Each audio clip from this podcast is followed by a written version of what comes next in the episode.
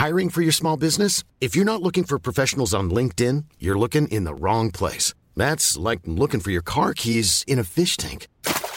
LinkedIn helps you hire professionals you can't find anywhere else, even those who aren't actively searching for a new job but might be open to the perfect role. In a given month, over 70% of LinkedIn users don't even visit other leading job sites. So start looking in the right place. With LinkedIn, you can hire professionals like a professional. Post your free job on linkedin.com slash people today.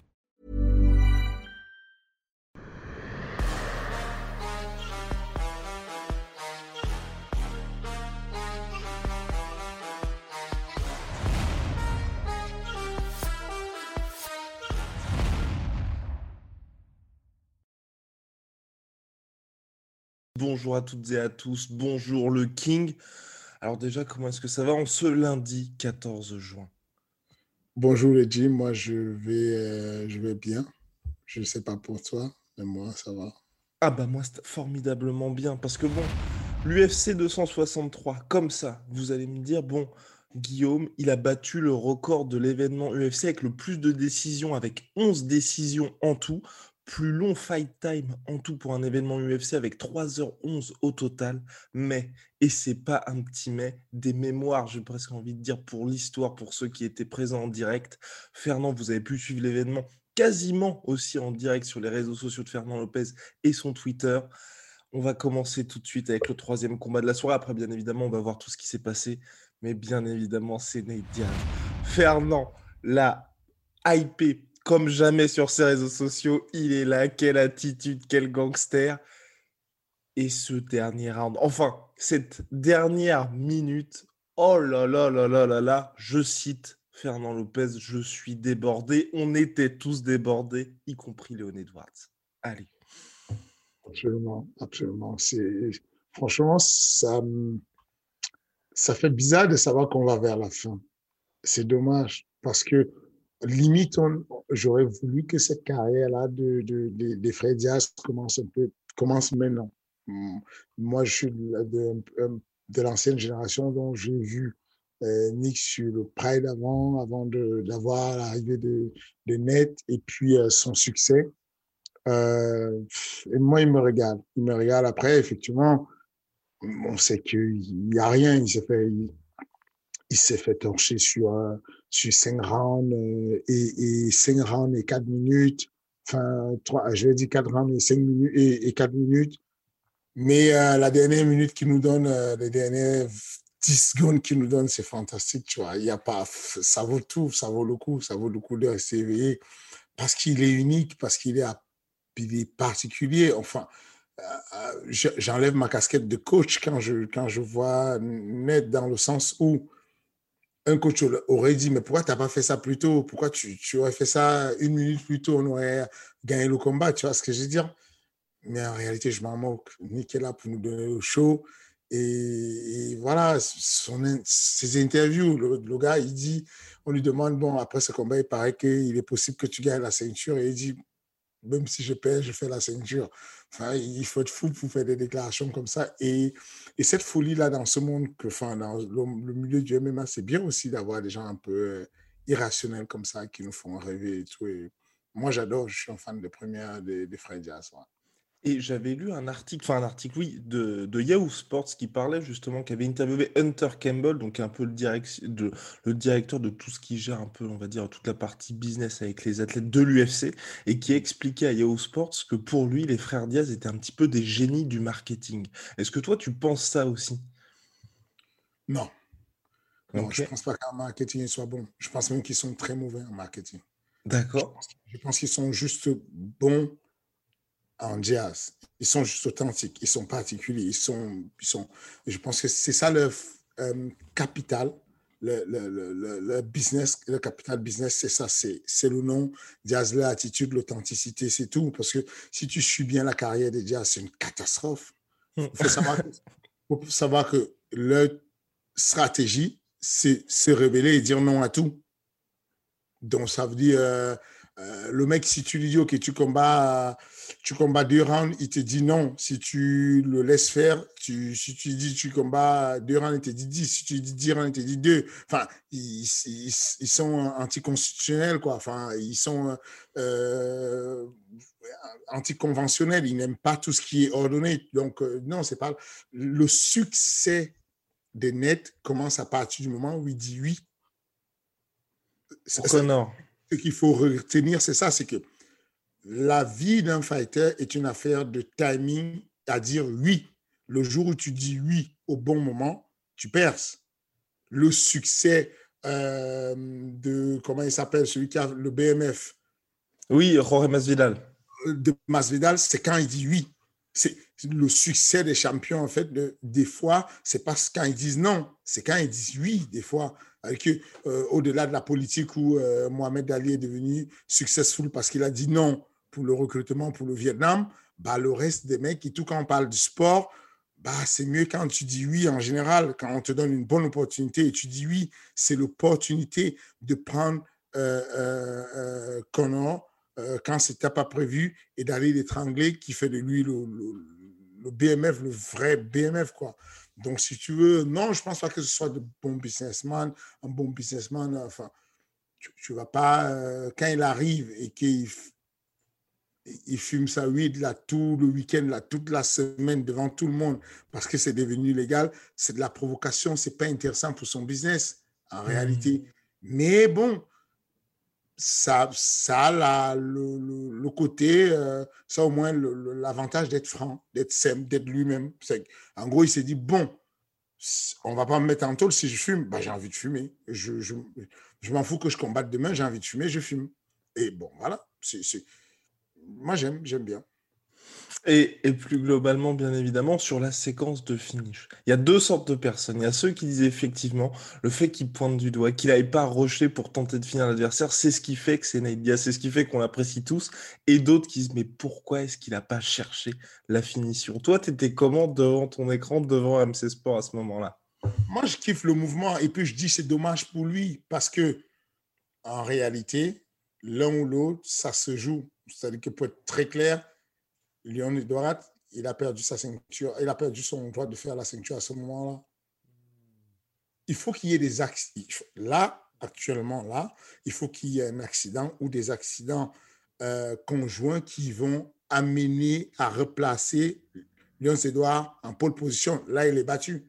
À partir du moment où il a laissé filer cette minute-là, qui a redonné la hype à, à, à, Jazz, même si Jazz ne va pas faire la ceinture, ça lui enlève le côté brillant de son, de son, euh, de son perfect qu'il aurait dû faire à Diaz, tu vois ce que je veux dire? Et de l'autre côté, Diaz, c'est pareil, c'est que tu te dis, tiens, j'adore le mec, mais pourquoi il est comme ça? Pourquoi il n'est pas futé d'aller, d'aller euh, si, on va, euh, si on est pragmatique, il finit le combat, il double sa paye, il triple peut-être sa paye, il fait quelque chose de, de, de, malade, il revient dans l'histoire, il refait rentrer son frère dans l'histoire.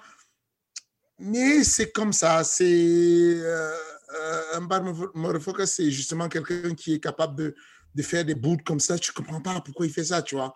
Mais bon, ça fait rigoler la galère et puis on est content et puis on rigole. Donc, j'étais partagé à, un mode qui peut faire ça à part les jazz Qui est capable de hmm. faire ça?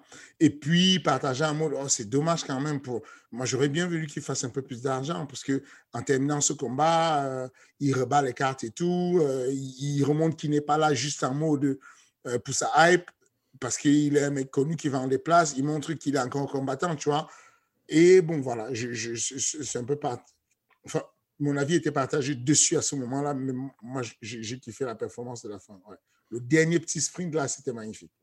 Et Léon Edwards, justement, 10 combats maintenant sans défaite au sein de la catégorie welterweight, 9 victoires et un no contest face à Belal Mohamed, qui se dit lui, légitime pour le prochain title shot. Dana White qui a fait non, non, non, c'est Colby Covington qui reste premier. C'est terrible parce qu'on a l'impression qu'il a gagné, mais qu'il a en même temps perdu, ce pauvre Léon Edwards.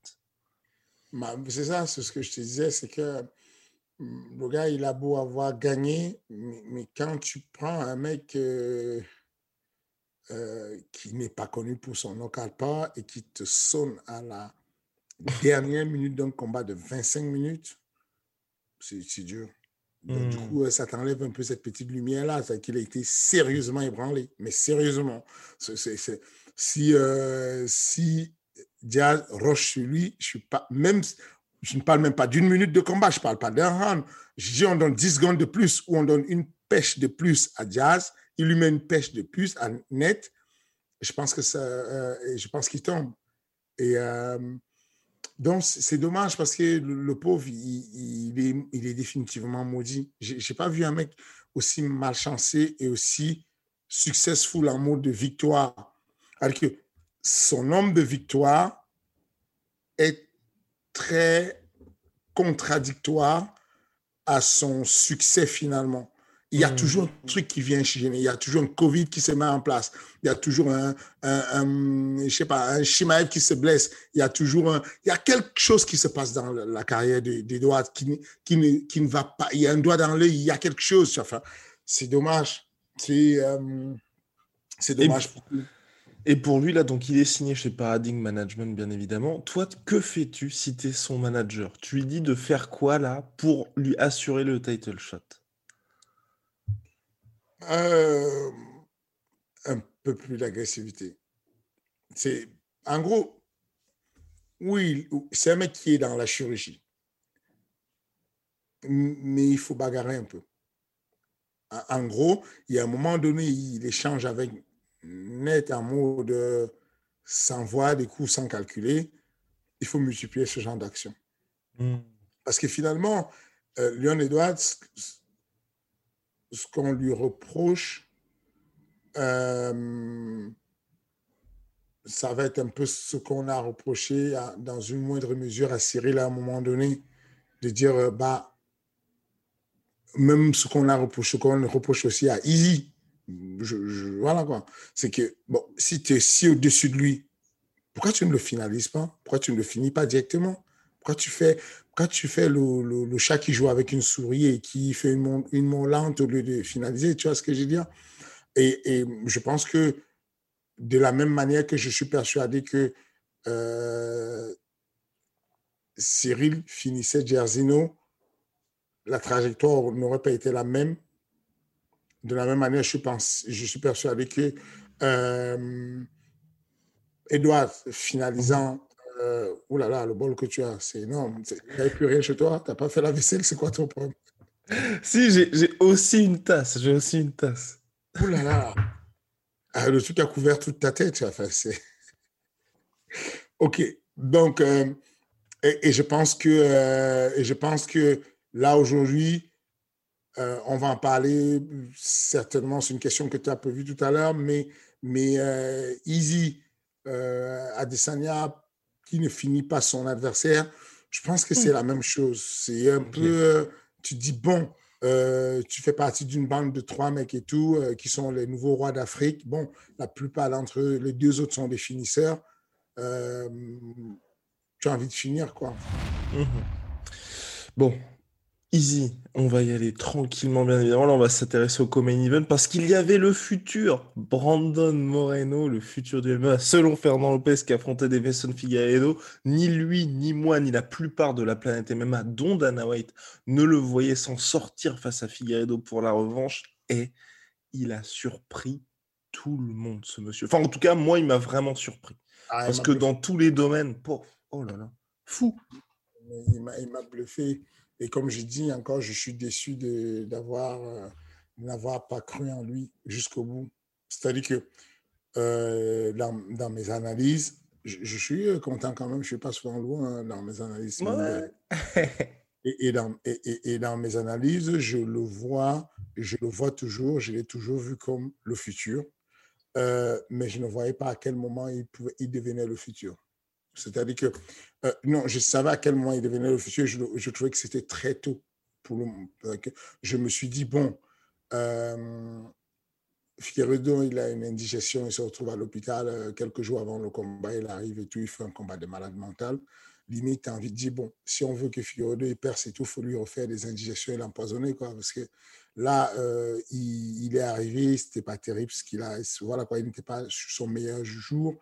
Et, euh, et Moreno, a juste, c'est fantastique ce qu'il a fait. C'est-à-dire que quand j'ai fait le pronostic du combat, je disais que bon, peut-être il a une chance et tout, mais je disais, je souhaite qu'il gagne. Mais je sais qu'au fond de moi, 2 va gagner. Au final, il m'a prouvé le contraire, tu vois. C'est que je croyais en lui sur le mot de futur, mais non, c'est pas le, c'est pas le futur, futur lointain, tu vois. C'est le futur de tout de suite et il est là tout de suite et, et c'est fantastique d'avoir ça. Donc, euh, ouais, j'ai beaucoup, euh, surtout que c'est une histoire. Moreno, c'est une vraie histoire. C'est clair. Et que ce que je manage un jeune euh, qui s'appelle Dan, Danilo Belluardo. Je ne sais pas si vous le connaissez. Danilo Belluardo, c'est un Italien qui est récemment sorti de l'UFC. Donc, c'est un vétéran de l'UFC. Un peu, voilà. Euh, et, euh, et donc, il m'a envoyé un message. Je, je, vais, pense à, me faire, à, à à me faire te l'envoyer pour que ça puisse paraître le message. Il m'a envoyé un message en fait d'un média italien qui racontait l'histoire de, de, Moreno en disant euh, ce mec a été viré de l'UFC. Euh, et, et, puis il revient, il est revenu à l'UFC et aujourd'hui il est champion de l'UFC. Euh, et il m'envoie, donc je suis son manager, il m'envoie ce message pour me rappeler, s'il te plaît, ne m'oublie pas. Et je pense toujours que je vais revenir. J'ai été viré de l'UFC, mais je pense que je pourrais devenir champion de l'UFC. J'ai quelques gars comme ça que je manage qui sont sortis de l'UFC, mais qui peuvent potentiellement revenir en force sur l'UFC. Et, et ce message-là me touche parce que en 2000, euh, c'est quoi ça, en 2016, Moreno fait l'Ultimate Fighter. Dernier, dernier sélectionné. Dernier sélectionné. Il, rentre, il fait euh, euh, deux, trois combats et il perd contre, je crois, Pentora, un truc comme ça, où il gagne contre. Non, il, il, perd contre. Attends.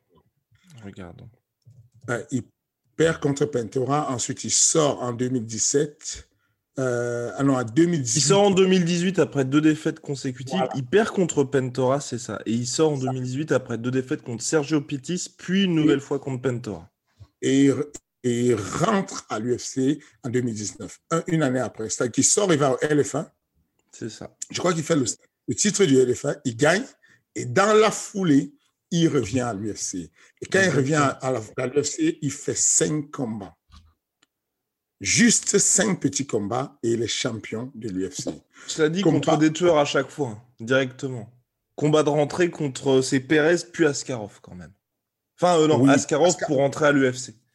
Après, après, après, il y a eu deux qui n'étaient pas des tueurs, tueurs, tueurs. Oui. je ne sais plus lesquels, mais là où, je sais plus ce qu'il y a eu, mais ce n'était pas que des tueurs non plus. Oh, bah, il y a, euh, y a, donc, euh, il y a euh, Brandon Reval, peut-être lui qui n'est pas un tueur. Sinon, Kaikara France et Formiga, c'est quand même des, des noms. Et ça, Formiga, c'est solide. OK. Bref, toujours est-il que tu, tu vois, par exemple, Lyon Edouard, il est sur neuf victoires consécutives. On ne parle même pas du titre. On lui dit, tu n'as pas droit au titre. Le petit revient. Il fait euh, cinq combats, dont un draw avec, euh, voilà, et, mais il revient en force et puis finalement il prend la ceinture et il devient le premier Mexicain à être champion du monde. C'est phénoménal, c'est une belle histoire et c'est une morale euh, qui me, moi, me touche. Ce que j'ai ce que j'ai répondu à, à c'est ce la faremo. Ce la faremo en italien, ça veut dire on va le faire, on va y arriver. C'est c'est pas peut-être vrai. Hein. C'est-à-dire que c'est pas peut-être vrai qu'un jour euh, euh, il sera champion hein, ou bien qu'il retournera à l'UFC. C'est pas peut-être vrai que Taylor sera champion et qu'il retournera à l'UFC. Mais cet, espoir-là, cette manière-là, ces personnes qui t'inspirent dans la vie, comme Moreno, c'est bien, on en a besoin. On a besoin de ça pour garder, parce qu'il y a des moments où c'est dur, où c'est très dur. Euh, notamment Beloit qui sort de l'UFC, qui perd hors UFC. Donc, du coup, pour lui, c'est dur de remonter la pente. Mais c'est bien ce genre de petite histoire de Moreno qui te redonne un peu la pêche. Un peu comme en boxe anglaise, on a vu avec Louise, euh, euh, qui vient détrôner le grand champion Joshua. Et donc, c'est bien. Mmh. Et concernant bien évidemment le champion déchu, la Davison Figueiredo, Dana White en conférence de presse a dit bon, peut-être que le weight cutting a un effet sur lui et il a dit que sur les deux derniers combats, il n'était pas le même. Est-ce que toi tu penses que pour lui finalement, la catégorie bantamweight pourrait être sa prochaine maison ou au contraire, il faut qu'il reste en light, en flyweight? Je pense que pour le moment, il devrait juste euh, améliorer sa manière de cutter un peu et puis affronter Askarov. Je pense qu'il ne faut pas qu'il soit très loin. S'il va très loin, s'il reprend un bantamweight, il va, il va, il va, il va, prendre, ça va être long. Hmm. Ça va être long, alors que s'il si, se met à, se met à côté et qu'il prend, il prend Askarov, il fait sa petite vie, ça peut le faire, tu vois. Euh, il peut s'en sortir. Ok, ok, ok. Bien, bon, maintenant place au main event. Main event, Israël Adesanya contre Marvin Vettori. On a été piqué par le King sur Twitter. Alors les gars, alors vous avez vu, oui, 50-45, 50-45, 50-45 pour Israël Adesanya. Personnellement, moi, dans mes pronostics en tant que Guillaume, hein, j'avais dit, euh, je voyais une victoire par décision unanime d'Adesanya. attention, pas de retournement de veste.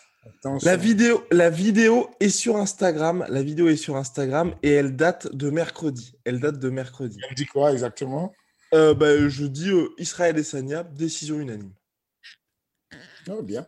Mais, euh, mais, cependant, dans le débat, vous n'étiez pas gentil ah avec. Ah oui, non, j'avais. des espoirs. Sérieusement, vous êtes des fous. Mais sérieusement. Non, mais j'ai beaucoup de respect pour Vettori, mais, mais, les états de service d'Israël, attention. Enfin, non, voilà, c'est. Non. Je, je ne. I'm not surprised, motherfucker. Je ne suis pas surpris du tout de ce qui s'est passé là. Il y avait, euh, euh, il y avait rien. Tout au contraire, je suis surpris qu'il euh, soit allé jusqu'au bout et qu'il n'y ait mmh pas eu de finalisation. Donc, props à lui. Il faut, il faut dire qu'il a eu. C'était bien. Après, jamais sonné, hein, jamais ébranlé. C'est ça. C'est ça. En réalité, Easy, même les high kicks n'ont pas sonné, quoi. Même tous les high kicks ont été bloqués. Euh, un peu déstabilisé par les low kicks, mais sinon le reste, ça va. C'est une masterclass en mode, je maîtrise le game complètement, mais il n'y a pas eu de destruction. Donc, euh, euh, c'est pour ça que je dis, c'est pas mal. Mais on, on, voit bien qu'il y a, il y a, il y a les wagons et puis il y a la locomotive. Quoi. C'est, mmh. Marvin Vittori, dans la manière dont il, il cherche encore euh, je pense que jusqu'à présent, il est encore en train de chercher Bender dans la cage et tout. il y a vraiment un monde entre les deux. Il y a, complètement un wagon et puis il y a la locomotive qui fonce devant. Et la locomotive, définitivement, à 84 kg, c'est Bender. Il n'y a rien à dire. Et pour toi, justement, de sa performance, qu'en as-tu pensé? Parce que c'est vrai, il n'y a pas eu de finish, il n'y a jamais eu de moment où justement Marvin Vettori est passé proche de se faire finir par Israël Sania. Est-ce que tu penses que là, ce style pour Easy va peut-être falloir qu'il fasse quelque chose de différent ou au contraire, là, rester comme ça dans le sens où il prend pas non plus énormément de dégâts et puis il gère tranquillement ses combats? Non, j'espère qu'il va euh, se métamorphoser. On a vu des combattants qui ont changé beaucoup de style au courant de leur carrière, notamment Overeem.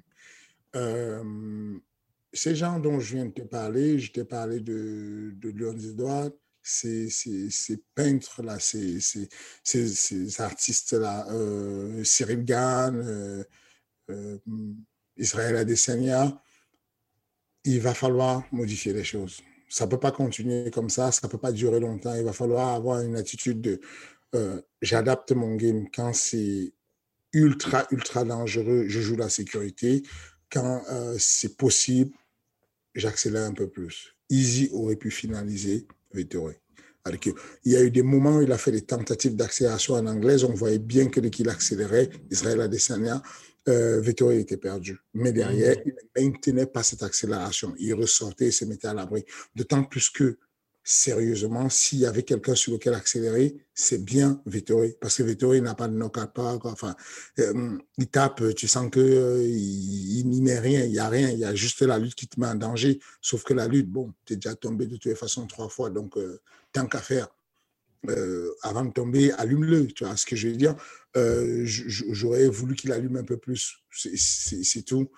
Parce que pour son bien, juste pour, pour le mettre dans une difficulté où je pose beaucoup de problèmes de boxe, et je vois comment l'autre peut résoudre les problèmes de boxe. Et comme, comme il ne peut pas les résoudre, tous les problèmes de boxe que je vais poser, euh, des pieds-points en tout cas que je vais poser, que j'ai un niveau dessus, du coup, je, je, vais, je vais exposer ces, ces, ces, ces, trous, ces ouvertures, et puis je vais le descendre.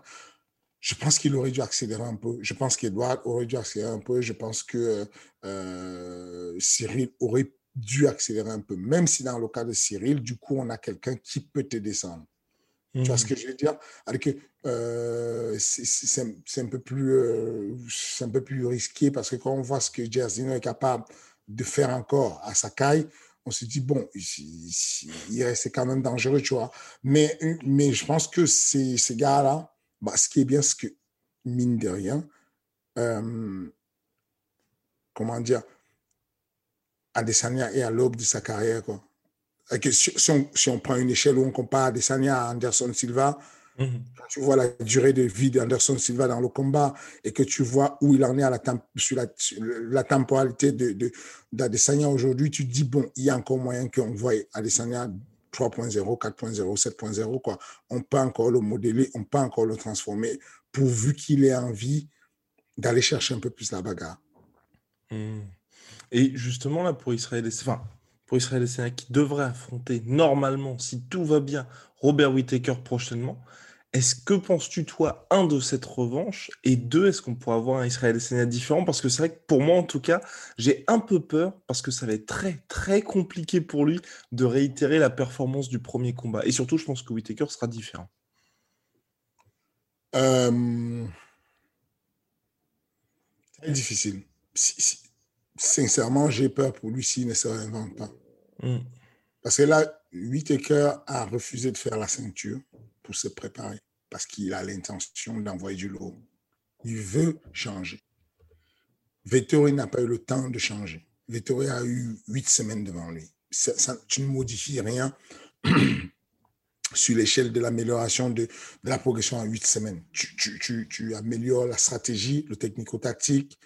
Euh, euh, tu vas difficilement modifier les qualités physiques en huit semaines. Euh, en tout cas, pas la force, pas drastiquement la force. Euh, et du coup, ce qui t'intéresse à modifier, c'est, voilà, comme je disais, c'est le technico-tactique. Et, du coup, c'est pas un génie, euh, Vettori, c'est pas, c'est pas celui qui brille le plus sur le fight IQ. Donc, le delta ne se voit pas beaucoup. Euh, Whitaker est intelligent. Whitaker est puissant. Il a pris le temps de se développer et, je pense que Vettori a, du pain sur la planche. Ça va être une, vraie baston. Il va devoir se préparer sérieusement. S'il prend ça à la légère, je pense qu'il pourrait perdre son titre. Et concernant Marvin Vettori, toi, est-ce que tu te dis qu'il y avait des choses différentes à faire pour justement lui pouvoir, euh, on va dire, enfin, accrocher le titre. On a vu son coach Rafael Cordero après, à la fin du point qui lui demandait d'être plus agressif, de faire preuve de plus d'activité parce qu'il perdait les rounds. Est-ce que toi, il y avait peut-être ça qui aurait pu faire pencher un petit peu le combat en sa faveur ou au contraire, c'était quand même peine perdue? S'il essayait d'être un peu plus agressif, il tombait. enfin, Il a finalisé justement. Il aurait fait, il, tentait d'être un peu plus agressif, euh, euh, Easy le couchait. Non, non, je, non, il est en retard.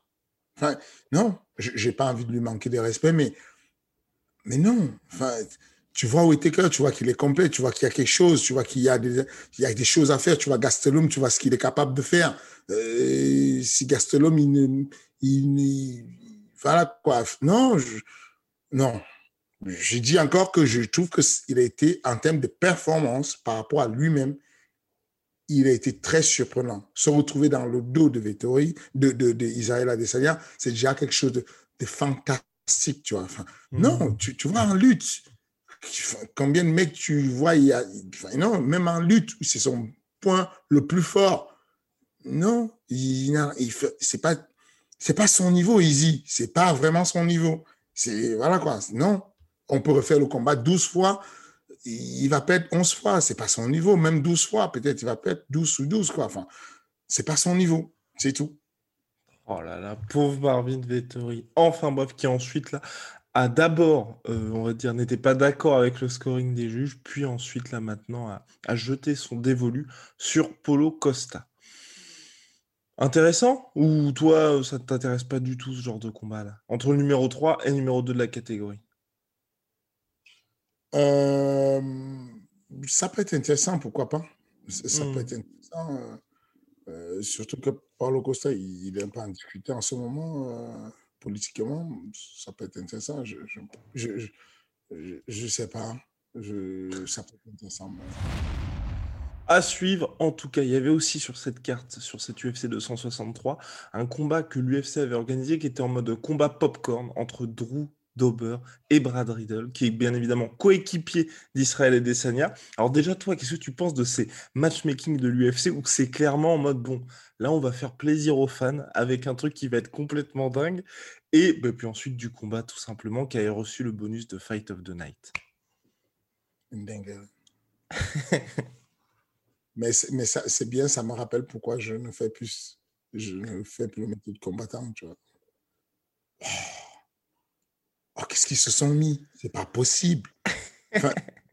voir ces jeunes avoir les, les, les, coiffures et les cheveux qui s'envolent parce qu'il y a des pêches qui se prennent, je sais pourquoi je ne je peux pas, quoi. Enfin, j'ai pas, je, j'ai pas le niveau, je peux pas.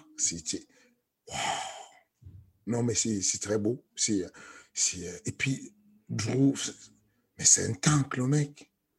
Comment on fait pour être aussi tanké, aussi rapide, avoir des pêches comme ça Physiquement, le mec, il sort d'un film d'une bande dessinée, tu vois ce que je veux dire?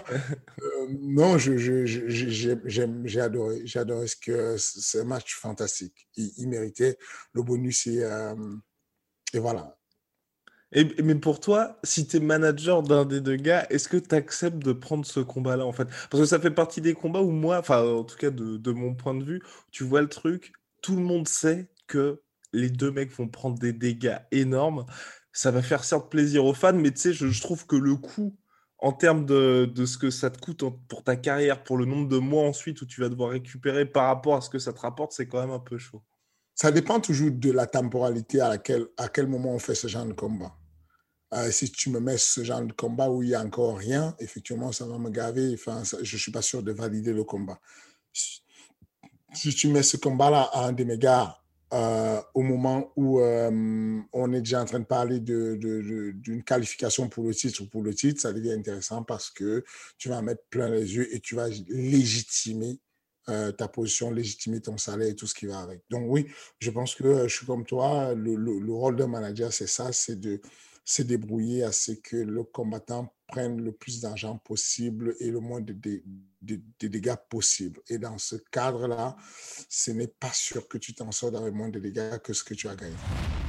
Et eh ben voilà, bah super. Bah, maintenant, on va passer bien évidemment aux actus du moment. Il y avait hypé aussi par Fernand Lopez sur Twitter les débuts en MMA de la GWOT Clarissa Shields, donc bien évidemment multiple championne du monde, multiple championne olympique en boxe anglaise, qui faisait ses débuts en MMA et qui poursuit également sa carrière en boxe anglaise. L'objectif là, c'est de recombattre à nouveau, je crois, en MMA et de consacrer la fin de l'année à la boxe anglaise. Elle combattait au PFL. Ça a été un petit peu chaud, mais elle s'est imposée. Elle a fini par s'imposer par TKO. Alors toi, qu'as-tu pensé de cette performance-là? Et euh, surtout, bah, est-ce que euh, tu crois finalement à Clarissa Shields en MMA J'ai aimé ce qu'elle a fait. J'ai aimé ce qu'elle a fait. Euh, euh, il a, elle a montré beaucoup d'adversité. C'était OK. C'était un beau match. Je parle de match-up en termes d'équilibre. Mm-hmm. Maintenant, euh, la carte, de loin, quand tu vois la carte, elle n'était vraiment pas terrible. Dans le sens ah oui, non. Le main event, tu as 0-0 même si, elle, même si elle a été deux fois championne du monde, deux fois championne olympique, une, une fois champion panaméricain, je suis d'accord, pas de souci, mais tu as 0-0 et on te met face à une fille qui a 3-6. Mhm. Donc, elle est sur trois défaites consécutives et elle a un palmarès extrêmement négatif. À, à, aujourd'hui, le lendemain du combat, elle, a eu, elle est à 3-7 c'est terrible, euh, Britney, ce qu'elle a comme palmarès. Et elle suit le même chemin. En fait, on, l'a, on, l'a, on lui a donné comme. On, a nourri euh, Kayla Harrison avec, euh, avec Britney. On nourrit encore euh, euh Clarissa. Clarissa Shields. Tu veux, le véritable problème, c'est, c'est ce que ça donne euh, à, l'extérieur quand on va l'afficher le tableau et commencer à organiser. Mais cependant, tu te mets à leur place, tu fais quoi? Je me suis posé la question. Je me suis posé la question si j'étais le promoteur de l'événement, je fais quoi? Est-ce que je mets tout de suite les deux championnes du monde, puisque Kayla, elle est euh, deux fois championne olympique aussi, elle est championne du monde, elle est euh, euh, deux fois championne par América. Est-ce que je la mets tout de suite contre la boxeuse? Et puis je, comme ça on voit la vérité Mais je trouve que c'est injuste. Alors que je l'aurais fait si les deux arrivent au même moment. Sauf que Carissa, elle est déjà à 9-0. Elle a étudié, elle a appris, elle a déjà beaucoup d'expérience. La mettre tout de suite là contre une autre Olympienne, ce n'est pas équilibré. Ce qui me plaît dans le match qu'il y a eu, c'est que l'expérience de neuf combats de la part de Britney permet qu'elle puisse matcher correctement. Elle aurait eu une belle stratégie de pouvoir vraiment tirer dans la garde profonde et, essayer de renverser Clarissa. Elle aurait pu gagner ce combat, mais elle s'est accrochée là alors qu'elle prenait des marteaux dans la tête au sol, que ce soit debout au sol, quand Clarissa frappe, ça fait mal, tu vois ce que je veux dire. Hmm. Euh, et, euh, mais en tout cas, moi, j'étais satisfait de la combativité. En général, quand une boxeuse du de Clarissa arrive face à une lutteuse qui veut la faire tomber, ça vient annihiler ses, compétences de boxeuse. Elle a peur de boxer parce qu'elle est vide de se faire amener au sol. Et Clarissa a montré une combativité pas possible. Quoi. Fait, les pêches qu'elle a envoyées, c'était un mot de décochage de tête et c'était fantastique.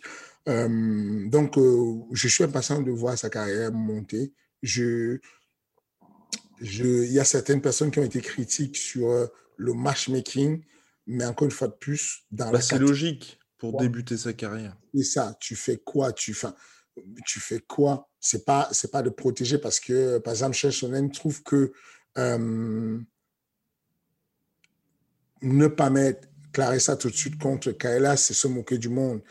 Euh, et, essayer de construire quelque chose alors qu'on doit juste se décider, si tu n'affrontes pas, tu sors, on te libère mais ce n'est pas équitable. Il faut de l'expérience pour pouvoir arriver à ce niveau, affronter une fille comme Kayla qui a déjà fait une dizaine de combats en MMA et, et, euh, et c'est pas facile de matcher avec une judokate qui est capable d'imposer le domaine où elle va combattre tout le temps. Donc, euh, non, je, franchement, félicitations au, au match équilibré. Et puis, euh, maintenant, ce qu'il faut faire, c'est recruter un max, un max de filles, lightweight au PFL. Quoi. Ils, doivent, ils doivent recruter un max parce que c'est pas la Belge là qui va équilibrer les choses, comment ils appellent. Mmh. Quand Kaela va lui mettre la main dessus, ça va être une boucherie. Ah, j'oublie le nom de, de, notre chère voisine, la Belge, mais qui, était, qui était à l'UFC, qui est sortie de l'UFC. Mais non, je pense pas qu'elle va. Hiring for your small business? If you're not looking for professionals on LinkedIn, you're looking in the wrong place. That's like looking for your car keys in a fish tank. LinkedIn helps you hire professionals you can't find anywhere else, even those who aren't actively searching for a new job but might be open to the perfect role. In a given month, over 70% of LinkedIn users don't even visit other leading job sites. So start looking in the right place. With LinkedIn, you can hire professionals like a professional. Post your free job on linkedin.com slash people today. Euh, mais ouais, mais oui, non, c'est clair que là, c'est Kayla Harrison et le reste du monde dans cette catégorie. Après, moi, ce que je veux dire quand même, bon, pour défendre un peu le PFL, c'est que ils sont quand même sur quelque chose là où si Clarissa Shields rencontre Kayla Harrison au bon moment, ça peut faire un truc monstrueux pour le sport aussi quand même. Ah oui, ça ne s'est jamais vu nulle part. C'est-à-dire que tu viens d'organiser les Jeux olympiques en MMA. C'est aussi simple que ça. Tu viens simplement d'opposer le monde du judo au monde de la boxe en passant par l'OMMA. C'est que tu as trois mondes potents, quatre mondes que tu réunis. Tu prends le mouvement olympique de manière globale. Le mouvement olympique se met à s'intéresser au combat. Ensuite, tu prends tous les fans de, la plupart des fans de boxe, tu prends la plupart des fans de judo, tu les croises avec les fans de MMA. C'est évident que ça marche. C'est évident qu'on est dans la globalisation du MMA. On retrouve les Jeux Olympiques à l'UFC. C'est génial. Et puis surtout, et puis surtout qu'elles sont dans leur prime en plus. C'est ça que je trouve particulièrement impressionnant avec ce qu'ils font. Et donc la personne, c'était Cindy Dandois. Voilà. Bonjour à Cindy Dandois, on, on sait qu'elle nous regarde. Alors, Euh, Fernand, on avance un petit peu, on passe aux questions. Chaque semaine, vous pouvez poser vos questions au King, vous le savez, ça se passe dans l'espace commentaire. On en sélectionne quelques-unes et le King y répond bien évidemment avec plaisir, avec le sourire et avec une exhaustivité qui le caractérise. Alors, on va commencer par question de Ouhou. Salut la soeur, ce serait cool de parler un peu du Bellator. Bon, on y vient. Le combat Lima contre Amozov risque d'être dingue, force à vous. Eh bien oui, le combat s'est passé. Amozov qui est passé à 26-0 en carrière, nouveau champion welterweight du Bellator. Ça s'annonce compliqué de déloger ce monsieur, l'Ukrainien, membre des Titi. Yaroslav Amosov. Il est probablement aujourd'hui euh, ah. le combattant au UFC pound for pound le plus fort du monde. Devant Pitbull? Oui. Oh Oui. Ah ouais. Bah oui, bah oui, bah oui, bah oui, attention. 26-0 euh, quand tu as 26 ans, c'est chaud. Hein. Hmm. Quand tu arrives à 26 ans, que tu as 26-0 et que tu es champion du Bellator, à l'avenir devant toi. Et quand tu regardes sa carrière, tu vois le nombre de. On est sur 26 victoires, on a 19 finitions. Donc, 10 euh, qui sont des KO, des TKO. Non, 9 qui sont des KO, des TKO et 10 qui sont des soumissions. Quand tu es capable de lutter comme il lutte et que tu finalises 10 fois, c'est dangereux. C'est-à-dire que ce combat, Douglas Lima, donc du coup, euh, difficile de passer la garde, difficile de finaliser. Euh, mais attention, il y a peu de personnes qui masterisent comme ça la lutte. Single leg masterisé, body lock masterisé, il arrache Douglas Lima, il en fait ce qu'il veut, il oppose où il veut et il, se, il fait comme il veut le grand impact. C'est que domination totale. Le mec est sur 7 combats au Bellator, 7 victoires on n'en parle pas beaucoup, mais c'est un tueur à gage. Ce, truc, ce Ukrainien, pour moi, est probablement l'être humain qui est hors de l'UFC le plus dangereux au monde en pan for pan. Il est vraiment fort. Et, euh, et je pense que le monde va s'apprêter à le découvrir. Je pense qu'il n'a même pas encore commencé son développement parce que, bon, il est, on communique peu sur lui, il est peu hypé, il n'a pas encore connu. Je suis entièrement d'accord. C'est un bordel qui arrive. Je pense que euh, euh je pense qu'on va entendre parler de lui. Entièrement d'accord avec toi. Et puis c'est vrai qu'en plus, il a ce fameux 26-0 qui lui permet quand même là de. Bon, ça, fait parler. Enfin, je veux dire qu'on soit à l'UFC ou qu'on soit pas à l'UFC, les gens reconnaissent en fait. Ce... C'est lui-même qui l'a dit quand on lui a posé la question immédiatement après sa performance. Est-ce qu'il était content Il a dit oui, je suis content, je vais prendre un petit peu de repos. J'ai travaillé toute ma vie et puis oui, et je garde ce bilan d'invincible. Donc c'est vrai que ça, c'est assez énorme. Affaire à suivre en tout cas. Euh, maintenant, deuxième question donc euh, de Adam Island. Le point réclame exceptionnel, bien évidemment. Oui, on attend aussi avec impatience celui de cette semaine. Question que pense le king du Clash Polo Costa Il n'a pas écrit ça, en fait. Il n'a pas écrit ce que tu veux. Le mec a écrit ça. Il a écrit ça. Il n'a pas écrit ça à la fin. Relis exactement ce qu'il Ah oui, ah, je relis exactement. Le point réclame exceptionnel. Trois points d'exclamation. Question que pense le king Ah, ah tu vois? T'as vu? Il n'a pas dit ça. non, il n'a pas dit ça, pardon. Merci. que pense le King du clash Polo Costa Dana White? Eh oui, alors, qui a, pas mal euh, suscité pas mal de réactions. Donc, c'est Polo Costa qui devait affronter Jared Cannonier en main event au mois d'août prochain et qui finalement s'est retiré à cause des négociations, prétextant que l'UFC ne le payait pas comme un combattant de main event. Et Dana White a répondu Au regard de ta dernière performance, tu ferais mieux de te taire et de combattre. Si tu veux pas combattre, il n'y a pas de souci, je fais des événements tous les week-ends.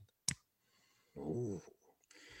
Euh, bah, c'est une affaire de, de, rhétorique, pure et simple. Euh, Costa a raison. On a un problème il, il y a un problème de finances à l'UFC, il n'y a, plus aucun doute. Mais euh, il fait face à un master de la rhétorique.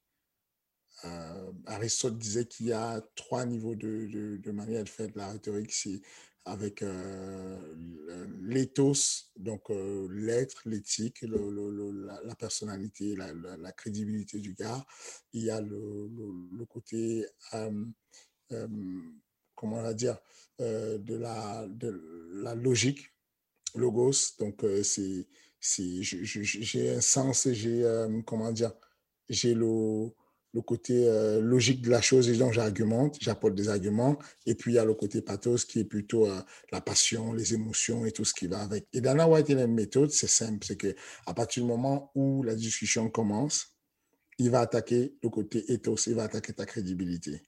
En gros, pour t'empêcher de pouvoir avancer dans ton argumentation, il va utiliser cette nuance euh, de, de, de, rhétorique, cette nuance en fait de, discussion pour aller convaincre les gens en disant, bon, de toute façon, fais déjà ta performance et puis tu vas parler plus tard. Tu as fait une performance de... voilà, donc tu n'as même pas droit à la parole, tu n'es pas un ayant droit. Euh, mais voilà, euh, encore une fois de plus, c'est chacun qui négocie comme il le sent.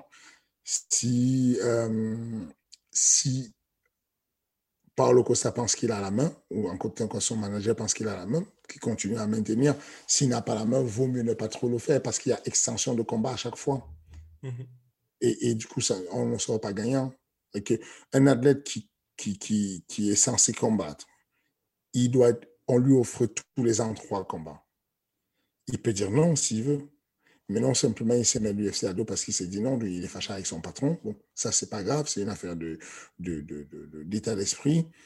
Mais il y a surtout un truc, c'est que il y a le droit de la part de l'organisation de faire une extension de contrat de six mois à chaque fois. Donc, tu refuses de combat, on allonge ton contrat. Ça veut dire que c'est, il n'est pas prêt d'être libre. C'est pas demain la veille qu'il va aller combattre au PFL ou bien au Bellator ou bien chez Ares ou. C'est pas demain la veille, quoi. C'est qu'il est coincé pour longtemps parce qu'à chaque fois qu'il refuse de combattre, l'UFC s'assure avec Campbell dont tu parlais, qui est le responsable des relations des, des, des, athlètes et tout, il s'assure que, OK, nous, on a validé notre part de job. Tu ne combats pas, on fait extension de combat, on assure machin. Et donc, du coup, au final, si on va au tribunal, tu es perdant. C'est ça le problème. Est-ce que, son bras, est-ce, que son bras de fer va marcher? Je suis pas sûr qu'il soit en position de, de parce qu'il il, n'a pas le levier. Le seul levier avec l'UFC, tant qu'on n'a pas de syndicat, c'est le levier de pay-per-view. Hmm. Si tu ne peux pas vendre des pay-per-view incroyables et que tu ne tiens pas par ça la communication, c'est le seul indicateur qui marche pour l'UFC. L'UFC a un mot de... Voilà quoi, ils sont calés exclusivement sur euh, le, combien, combien de vues le, le, le down a fait, le stare down a fait, combien de vues la pesée a fait quand il y avait un tel contre un tel, combien. Voilà quoi. Donc, tu, tu, tu, tu, peux pas lutter dessus si tu comptes que tu es par le conseil et que tu vas dire non, générique plus, ça suffit pas en fait. Je, Vas-y. Et donc pour toi, c'était plus. Euh, qu'est-ce que tu conseillerais aussi à Polo Costa? Parce que c'est vrai, c'est les gens dans le milieu du MMA sont impressionnés par la relation que tu as avec l'UFC. On a l'impression que tout est smooth. Et qu'est-ce que tu fais, toi, pour justement avoir des combattants qui entrent à l'UFC, qui sont Alan Bodo ou Nassourdine qui fait son début de carrière à l'UFC, ou quelqu'un comme Francis, comme Cyril Gann, qui, ont très vite eu une ascension assez euh, fulgurante, on va dire, vers le titre, et tout semble s'être passé vraiment sans encombre. On n'a pas eu de, tu vois, de sortie médiatique sur ouais, les négociations, les machins, on va pas accepter tel ou tel combat. Venez vous inscrire à FMC, comme ça je vais ça arrive bientôt, ça arrive bientôt. Non, mais plus sérieusement, la négociation, les gens pensent que la négociation, c'est... Euh, il y a deux écoles de la négociation. Les gens, les premiers pensent que la négociation, c'est euh, j'arrache tout, je vais convaincre le gars qu'il a une bonne, euh, que c'est moi qui ai raison et qu'il doit me payer ça. Et puis, il y a d'autres qui se disent la négociation, c'est un compromis. Je fais le compromis. j'ai envie de, je sais pas moi, j'ai envie d'aller en vacances euh, en Australie, toi tu vas aller en vacances, euh, je sais pas moi, en Italie, et au lieu d'aller deux mois en vacances en, en Italie ou d'aller deux mois en Australie, on s'est dit on fait un mois, un mois, et donc on a la poire qui est coupée en deux. Il faut faire attention quand la poire est coupée en deux de ne pas être la poire finalement. Ce que je veux dire par là, c'est que euh, la négociation, un, ce n'est pas juste de faire un compromis. Le compromis n'est pas bon pour la négociation. C'est ce que tu apprends dans sur les premiers cours de négociation. La deuxième chose, c'est que la négociation n'est pas de convaincre l'autre. mais c'est de se mettre dans la disposition d'essayer de comprendre l'autre.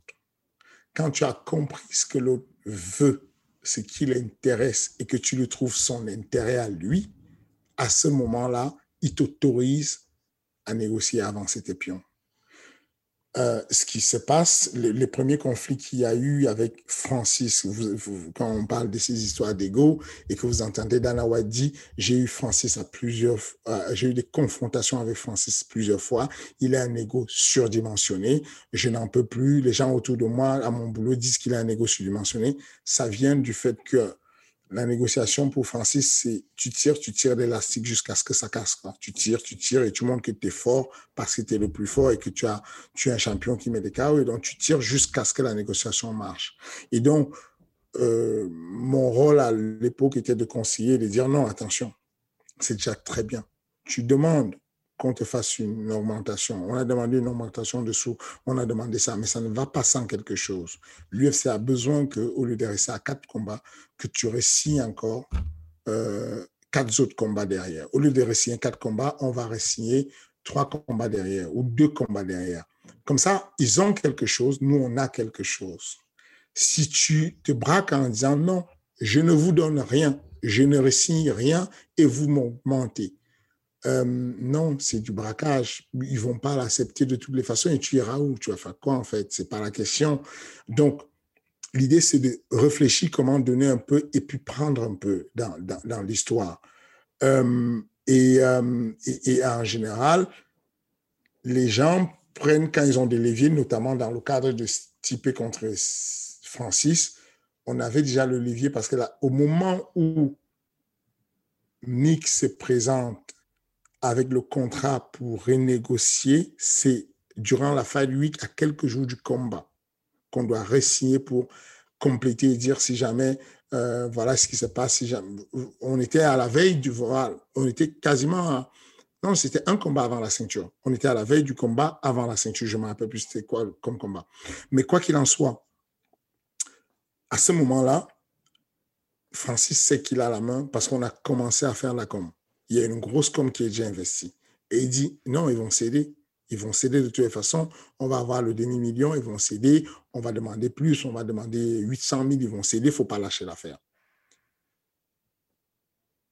Et les conséquences, c'est quoi? C'est que il dit à Mick, de toute façon, je ne parle même plus avec toi.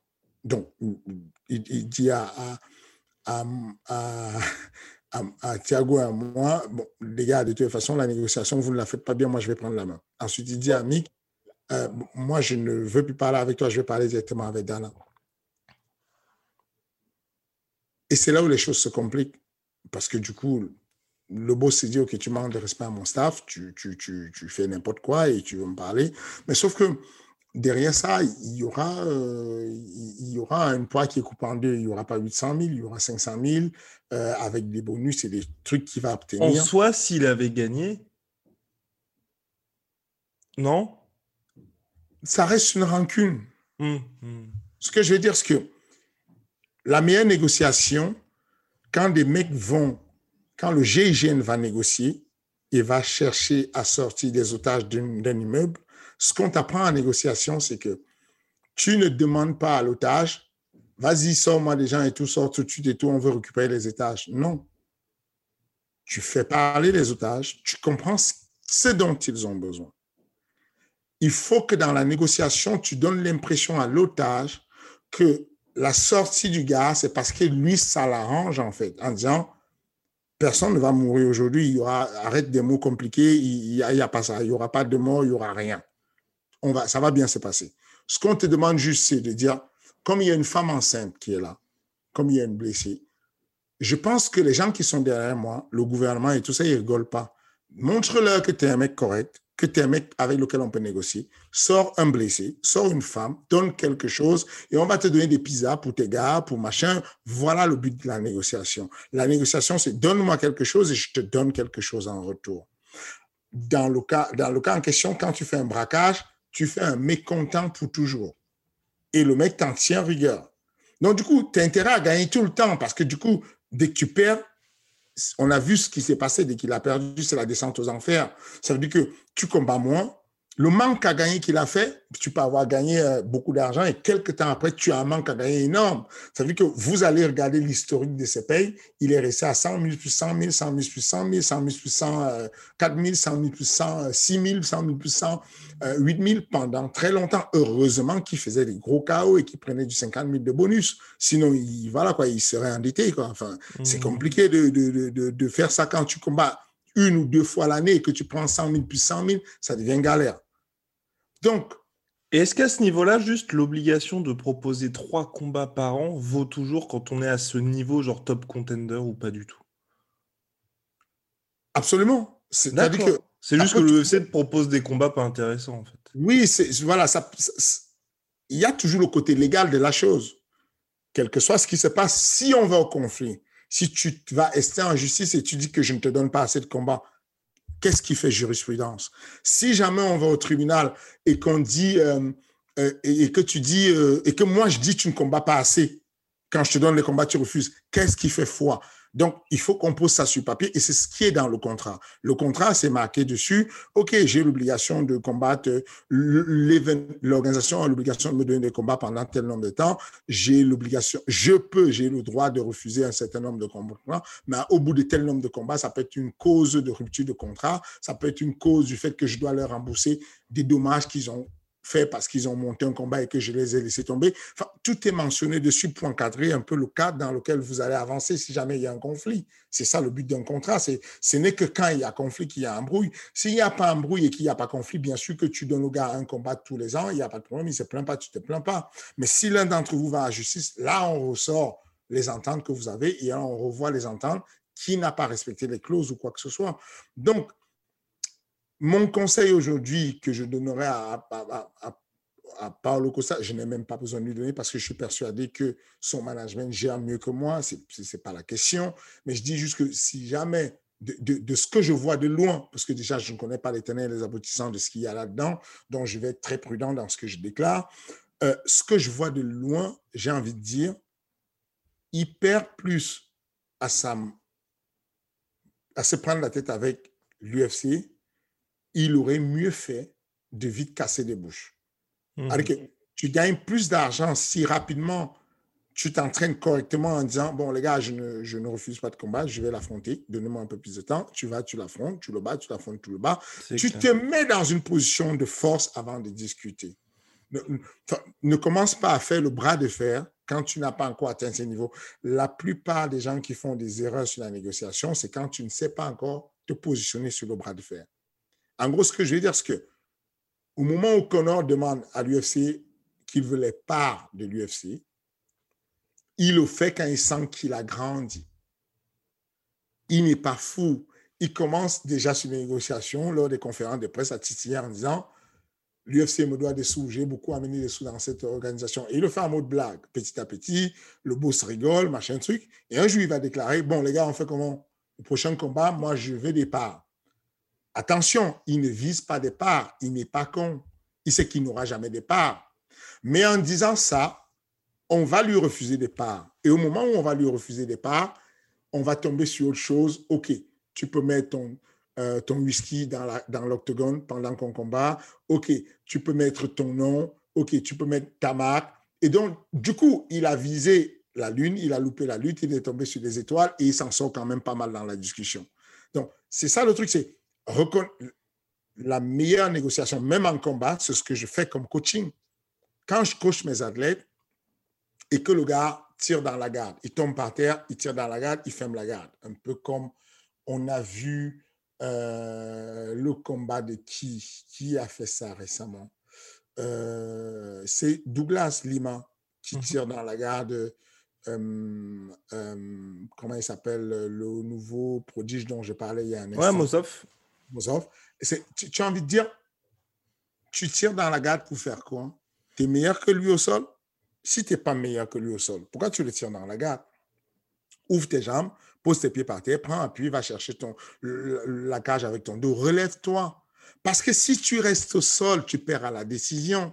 Donc la question c'est, tu vas braquer l'UFC en disant, tu te poses à Dana White en disant à Dana White, c'est fou ce que les YouTubeurs font comme argent euh, nous, on est mal payé. Moi, je ne fais pas ce combat, je suis mal payé. Est-ce que sincèrement, tu espères que cette déclaration va te faire une augmentation de salaire? Sincèrement. Pourquoi faire un combat où tu es perdant?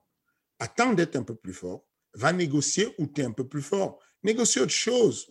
Va, gratter un. Négocier autre chose. Et puis, et, puis, et puis tu verras avec le temps, prendre des billets d'avion en première classe si tu veux. Il, peut, il va peut-être te les donner. Négocier autre chose, négocier un, confort, négocier un peu plus d'argent, négocier un peu plus de, comment dire, un peu plus de, temps pour ton équipe à, Vegas. Enfin, négocier autre chose et prends le temps d'être fort. Quand tu t'es renforcé, quand tu es solide, tu te mets à, gratter un peu plus en négociation. Aujourd'hui, euh, il n'y a pas beaucoup d'athlètes qui ont le marque à l'UFC qui, qui, euh, qui peuvent, parce que Conor a attendu d'être un peu plus fort et que quand il a des mmh. éléments, bon, il vise haut, ensuite on lui dit non et il tombe sur ce qu'il voulait en réalité. Et puis bon, voilà, tout le monde est content. L'UFC s'est dit, bon, on lui a dit non, nous, on ne partage jamais notre gâteau. Mais lui, il dit, ah, moi, je suis content quand même. Moi, je, je, fais comme si je voulais le gâteau, mais moi, je voulais juste qu'il me permette de gonfler mon gâteau à moi. Là, tout le monde est content. Il y a aussi quelque chose que toi tu fais et où je, pense à mon avis que ça aide pas mal et ce qui fait notamment que en apparence, en tout cas, Adesanya, tout s'est très bien passé. C'est que c'est vrai qu'Adesanya a l'air, en tout cas, de dire à chaque fois, il veut être actif et il veut combattre tous les trois mois. Et ça, l'UFC a l'air d'apprécier ça parce que c'est Dana White qui l'a dit en conférence de presse. Adesanya a dit, bah, je veux revenir en octobre. Et c'est vrai que là, il aura combattu trois fois cette année. Absolument. C'est encore une fois de plus, c'est ce que je viens de dire. Enfin, je viens de donner un putain de cours d'idée de, de, de, de, l'initiation à la négociation.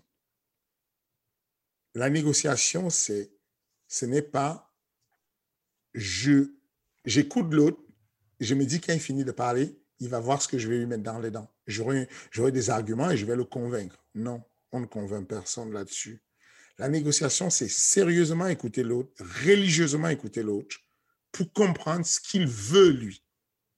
Quand tu as compris ce qu'il veut, tu vas pouvoir déjà faire baisser sa garde parce qu'il y a le côté, je vous parlais tout à l'heure de, euh, de, de, de pathos, des émotions, la passion. Aristote parlait de ça comme étant l'un de ces piliers de la négociation sur les trois piliers de négociation. Et donc, du coup, je comprends, je, lui fais comprendre que je suis dans l'empathie de comprendre ce qu'il veut. Deuxième des choses, je vais mettre en place ce qu'il veut, au moins en partie, pour qu'il soit satisfait. Et l'UFC veut juste des gens qui collaborent avec l'UFC en disant, moi, je suis chaud, il y a du boulot, je veux bosser. C'est tout. Donc, il y a deux écoles. Tu te mets à esquiver les combats parce que tu n'es pas bien préparé et tu vas prendre les combats qui sont au niveau de ta préparation. Ou alors, tu te prépares pour n'importe quel combat et tu n'arrêtes de, chipoter. Ça veut dire que la stratégie qu'on s'est mis, hein, enfin, aujourd'hui, vous voyez euh, Nassoudine il va prendre un, mec cassé à 19e mondial.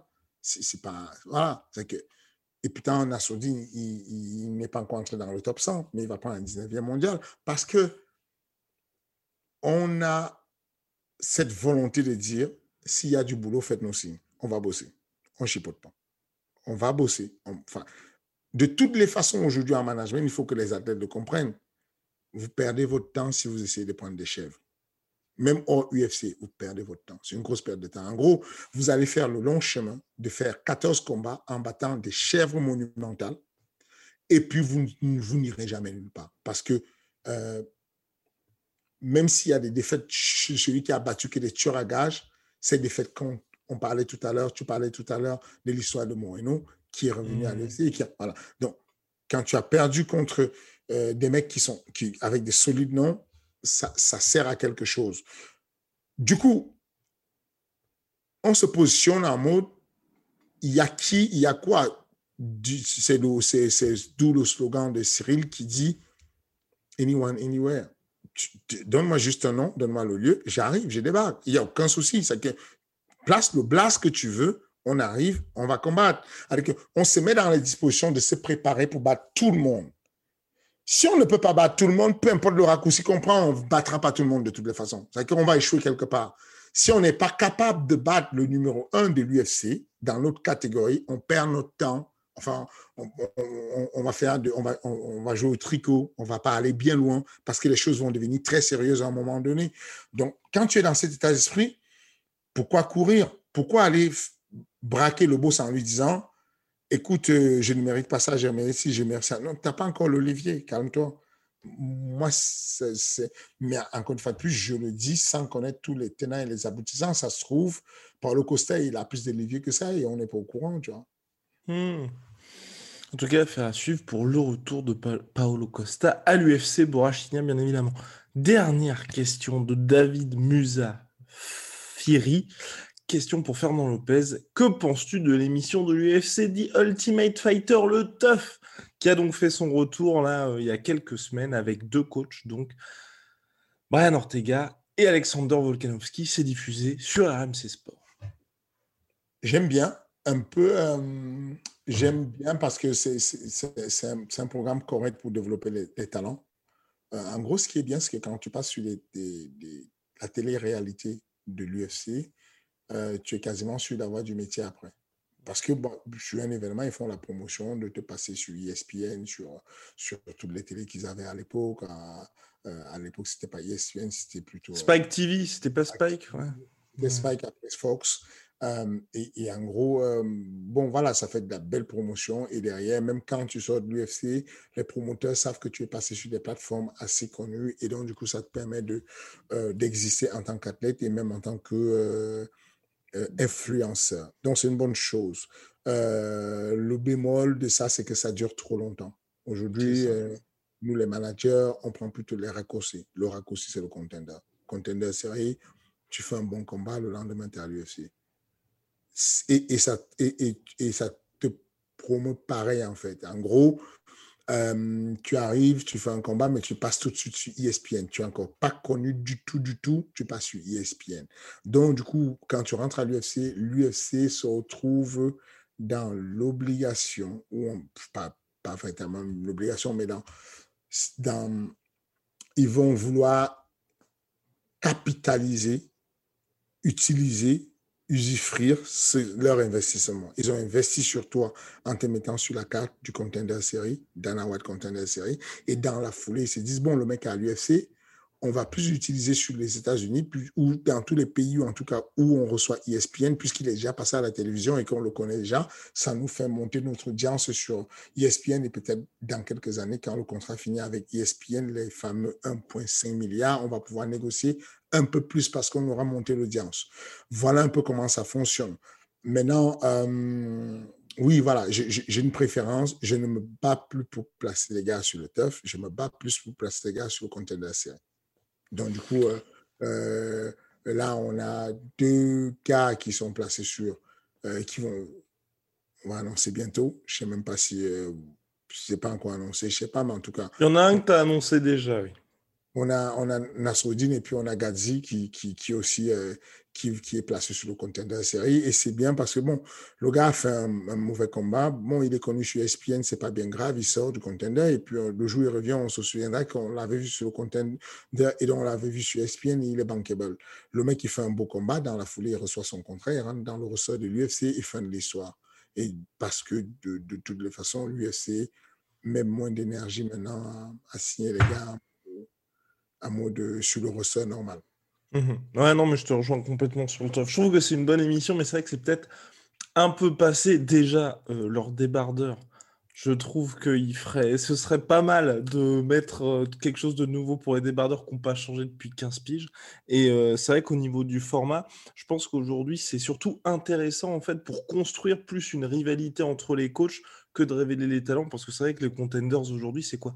Il y a eu quoi? Trois saisons? Enfin, ça existe depuis 2018, et ça a, bah, ça a été quasiment un raz-de-marée. Enfin, je veux dire, Dana White et l'UFC, ils ont vraiment réussi à établir ça comme euh, véritable réservoir de pépites hyper rapidement. Quoi. Ça, va très vite. Hein. On a vu euh, sur Ares, on a vu, comment il s'appelle, Josh. Ouais, complètement. Parisienne Josh Parisian qui est passé par, par nous. Par, à peine il a, fait un, il a fait un bon combat sur le sur le sur Ares et puis dans la foulée on, l'a appelé sur le contender contender il a signé à l'UFC et puis c'est parti ça va super vite euh... bah Johnny Walker Sean O'Malley New Yorker, pareil. D'ailleurs, euh, et Mavov, euh, voilà quoi, on a eu, euh, pour le coup, je suis fier de moi. Le Management Factory, on a, on a fait une belle négociation. En gros, ils devaient combattre pour, euh, pour le, le contender série. Ensuite, combat annulé parce qu'on avait du retard sur le visa de Nassau pour les États-Unis, le visa de travail, le P1 visa. Et dans la foulée, je suis allé à l'audace et j'ai demandé à, l'UFC de, de, le faire passer directement à l'UFC. Je, je, je, je l'ai promis qu'il avait largement le niveau de passer directement à l'UFC. Comme il n'avait pas pu avoir son visa, de le placer sur Abu Dhabi, puisqu'Abu Dhabi, euh, sur Abu Dhabi, euh, les Russes, ils n'ont pas besoin, les passeports russes n'ont pas besoin de visa. Et donc, du coup, ça a marché, quoi. J'ai forcé un peu, ça a marché, on a des bonnes relations, et puis bon, voilà. Donc, je suis, euh, je, suis content, mais le format contender me va beaucoup plus que le format TEF. Mmh. Cependant, euh, ça reste une belle promotion pour un athlète, quoi. Surtout américain. C'est-à-dire que si tu vis ici, euh, bah, tu fais mieux d'aller rapidement à Colanta ou bien à l'île de la Tentation pour mieux te faire connaître. Mais si tu vis du côté de l'Amérique du Nord, l'OTEF, ça peut être une très belle construction de carrière. C'est clair. Et puis l'UFC met le paquet là-dessus bien. On a terminé pour les questions. Vous le savez, chaque semaine, pour conclure l'épisode King the G, c'est le point réclame. Le moment le plus attendu par bon nombre de viewers et d'auditeurs. Alors c'est parti. Le King, c'est à toi. N'importe quoi. Euh, les gars, vous, le savez, vous me dites que vous sentez qu'il y a une baisse de motivation de mon côté sur la réclame, mais attention, vous aussi, vous êtes en mode baisse de réclame, baisse de, motivation sur les abonnements, les clics, les likes et tout. Donc, remotivez-vous, faites un effort moi, je vais me remotiver pour qu'il y ait un peu de la pêche, de, de, de, de, la niaque quand je fais mes, mes annonces, mes réclames. Mais vous, motivez-vous aussi et montrez-moi que ça pousse quand même, que ça monte là. Il faut que qu'on aille chercher les, les Allez, on ira chercher les sandwichs. Et puis de toute façon, à mon avis, ça va remonter la semaine prochaine. Pourquoi? Parce que semaine prochaine, preview du combat Cyril Gann contre Alexander Volkov avec Fernand qui sera déjà à Las Vegas, bien évidemment, pour, bah, pour toute cette fight week et pour tout ce combat qui s'annonce particulièrement suivi en France. Mais comme le dit Fernand à chaque fois, c'est bien d'être là quand il y a des gros chocs, des gros combats, mais c'est bien aussi d'être là pour un petit peu les affaires courantes. Donc voilà, en tout cas, Energy est disponible sur toutes les plateformes absolument, Apple Podcast, Google Podcast, j'en passe, et bien évidemment sur YouTube. À la semaine prochaine, le King. À la semaine prochaine, mon collègue.